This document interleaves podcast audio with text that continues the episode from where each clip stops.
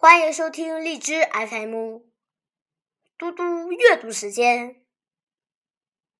今天我要阅读的是杜善写的《雪为什么是白的》。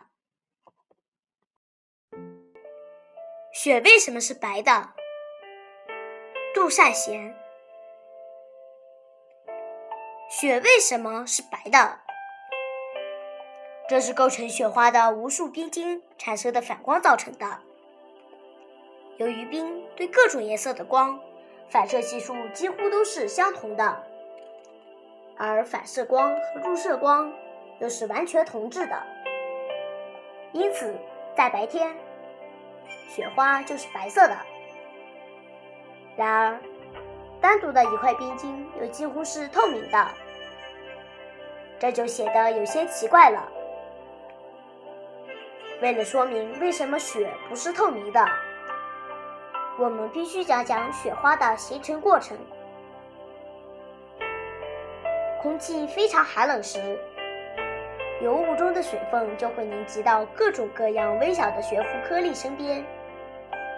不过，这种凝集过程非常缓慢，因此水分子不会快速聚集到一起。而是形成一些非常漂亮的、表面异常光滑的晶体。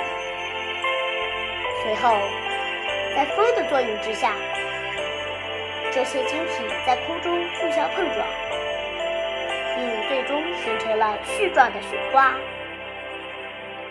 虽然一个晶体的表面因为反光弱而显得透明，但多个晶体的反光。则会使雪花几乎变成镜子。这一比喻并非夸张。要知道，刚下落的雪可以反射百分之九十五的光线。